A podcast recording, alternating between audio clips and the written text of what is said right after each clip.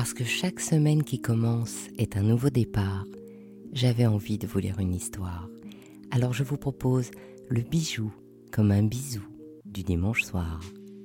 Il était une fois l'arc-en-ciel joaillier. L'arc-en-ciel fait rêver. Bien sûr, les grognons vous diront qu'un arc-en-ciel signifie de la pluie pendant trois jours. En fait, ils n'auront pas complètement tort. Pline l'Ancien le définit ainsi.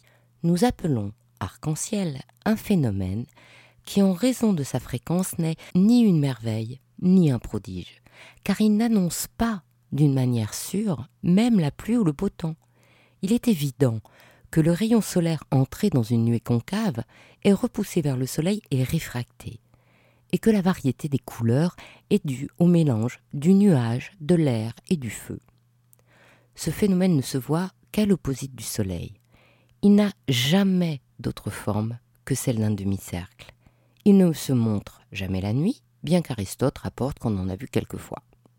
Ce qui veut dire que déjà à cette époque, on imaginait bien que l'arc-en-ciel venait d'un phénomène physique. Ce phénomène est celui de la réfraction de la lumière. Pour faire simple, la réfraction est le fléchissement d'une onde entre deux matières aux propriétés différentes. Beaucoup de savants ont travaillé à déterminer les règles qui permettent de calculer les implications de cette réfraction. Il y a eu Ipsal vers l'an 1000, les savants persans Ot al-Din Shirazi et Kamal al-Din al-Farisi. Il y a eu Robert Grosset, aussi appelé Robert de Lincoln, un érudit anglais vers 1200, qui définit les premières règles de l'optique. Le savant allemand du Moyen Âge, Dietrich von Friber, énonce dès le XIVe siècle quelques règles de la réfraction. Et c'est Descartes qui, en 1637, va définir le principe de la loi de la réfraction avec Wilbord Schnell von Ryen, un humaniste, mathématicien et physicien néerlandais. Ensemble, ils vont dégager les lois de Schnell-Descartes. Ensuite, il y aura le principe de Huygens-Fresnel, le principe de Fermat et encore beaucoup d'études suivant l'application étudiée, comme les ondes sismiques, mécaniques ou optiques, sur lesquelles la réfraction a un impact. Dans le cas de la lumière, elle est dite réfractée quand elle est déviée lorsqu'elle passe d'un milieu transparent à un autre. C'est ce qui se passe dans l'arc-en-ciel, mais c'est aussi ce phénomène que le lapidaire ou le diamantaire calcule pour tailler une gemme afin que la circulation de la lumière dans une pierre précieuse permette qu'elle donne le maximum de ses feux. Dans l'arc-en-ciel, la lumière se réfracte dans les gouttes d'eau, ce qui rend visible le spectre continu de la lumière du soleil quand il brille pendant la pluie. Ce phénomène s'appelle un photométéore.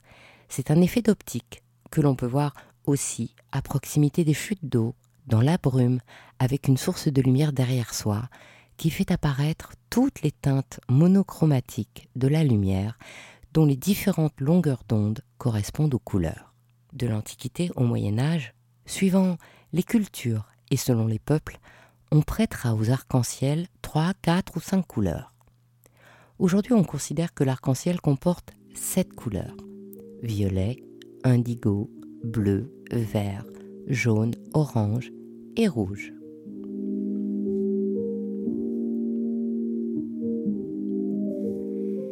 Les légendes de l'arc-en-ciel existe sous toutes les latitudes et depuis tous les temps.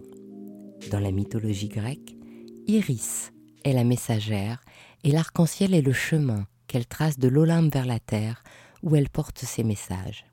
À ce titre, elle est la déesse de l'arc-en-ciel et en espagnol, l'arc-en-ciel se nomme Arco Iris.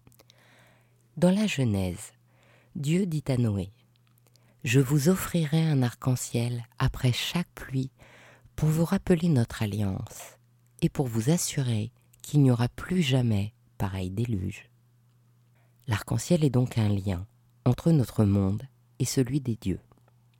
Le Shilam Balam, le livre des Mayas, raconte aussi que l'arc-en-ciel apparaît pour annoncer la fin de la destruction du monde par une pluie ardente, et la déesse des arcs-en-ciel était Ishel, qui est associée à la lune, à la sexualité, à l'accouchement à la médecine. Dans les mythes hindous, la déesse Indra transporte les coups de tonnerre et l'arc-en-ciel comme une arme. Là aussi, Dieu aurait submergé toutes les formes de vie dans un océan de lait. Et Eravata, l'éléphant blanc sacré dont le nom veut dire arc-en-ciel, est une des premières créatures à naître du lait. Dans le bouddhisme, les sept couleurs de l'arc-en-ciel représentent les sept planètes et les sept régions de la Terre. L'arc-en-ciel est alors la région la plus haute du Sansara.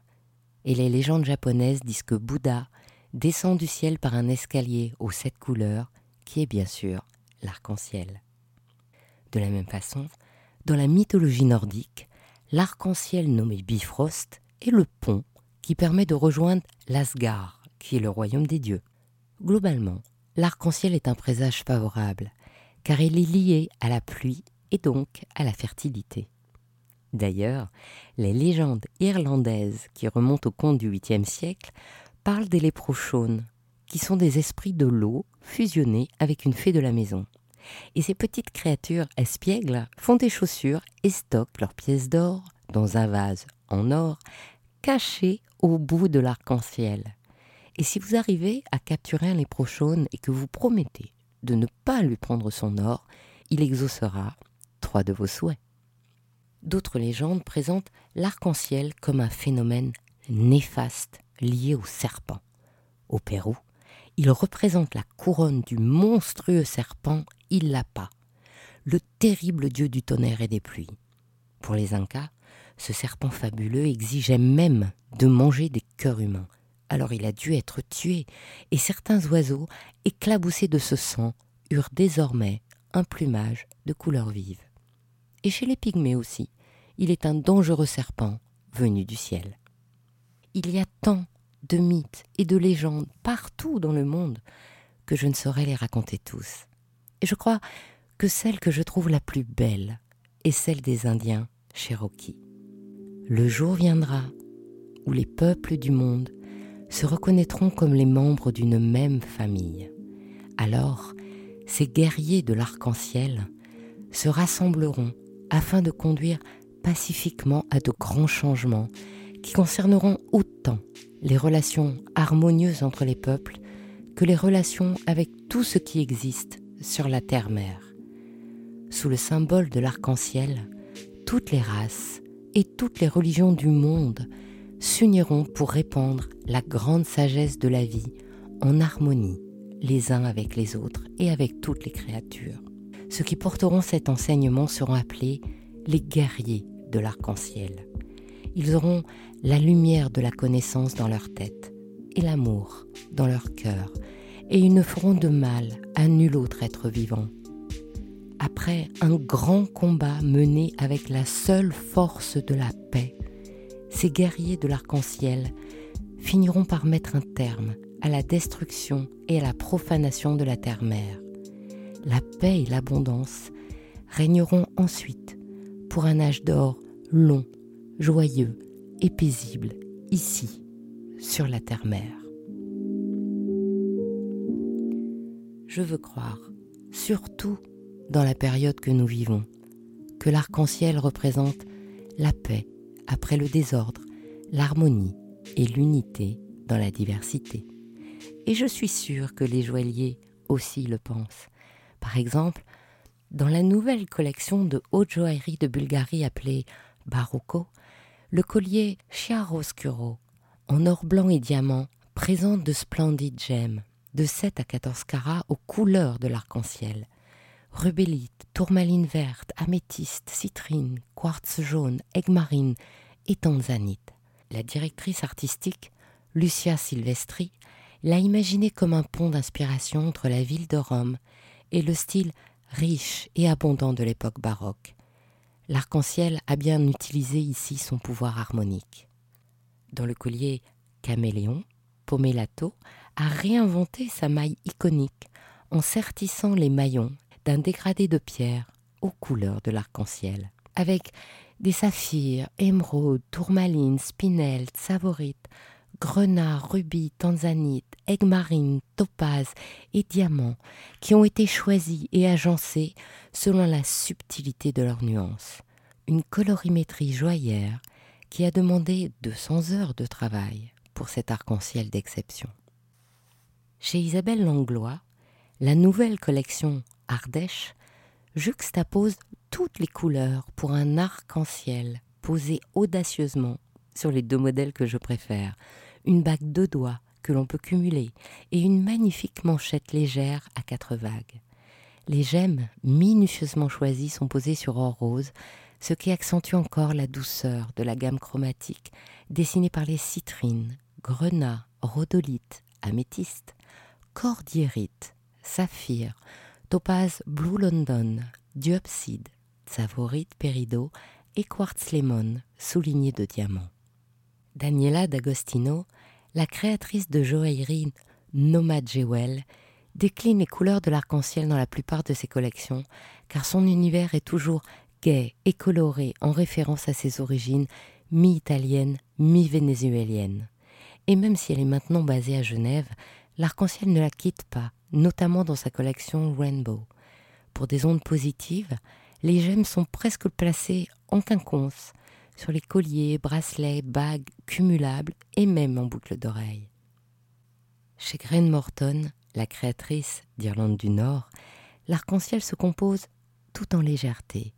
Elle associe des miniatures, des gris-gris et des gemmes composer des bijoux aériens, des boucles d'oreilles en forme de mobile, où sont suspendues, comme les gouttes de pluie, les couleurs de l'arc-en-ciel.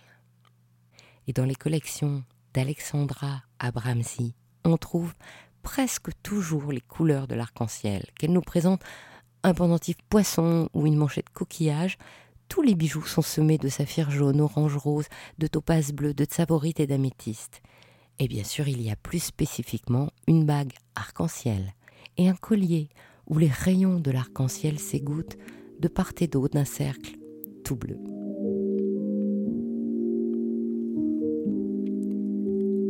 Ainsi se termine cette histoire d'Il était une fois le bijou. Je vous souhaite une jolie semaine et vous donne rendez-vous dimanche prochain. Et si cette histoire vous a plu, mettez plein de cœurs sur votre application de podcast ou des étoiles sur Apple Podcast. Et n'hésitez pas à partager et à commenter. Ça fait vraiment une différence.